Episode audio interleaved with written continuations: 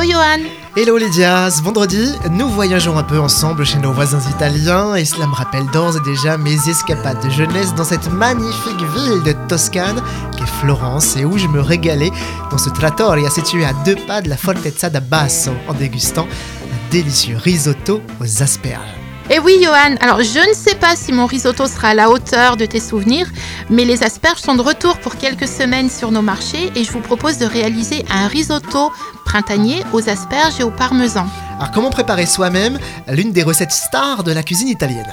Le procédé est le même que le risotto classique. On commence par préparer dans une casserole environ un litre de bouillon de volaille ou de bœuf si on n'a que celui-ci. Pendant ce temps, on prépare les asperges en retirant l'extrémité qui est dure, on réserve la tête et on coupe le reste de l'asperge en 3 ou 4 tronçons. Dans une autre casserole, on fait fondre un petit peu de beurre dans lequel on fera revenir deux échalotes émincées et les tronçons d'asperges.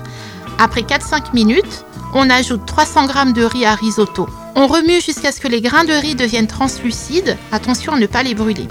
Ensuite, si on le souhaite, on peut déglacer la préparation avec 15 centilitres de vin blanc. Une fois l'alcool évaporé, sur feu doux, on verse deux louches de bouillon sur le riz et on remue constamment. Lorsque tout le bouillon est absorbé, on rajoute une louche de bouillon et ainsi de suite jusqu'à ce que le riz soit bien cuit et crémeux.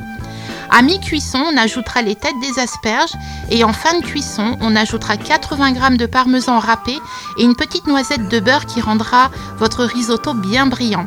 On attendra la fin de cuisson et l'ajout du parmesan avant de saler et poivrer puisque le bouillon et le parmesan apportent déjà du sel au plat.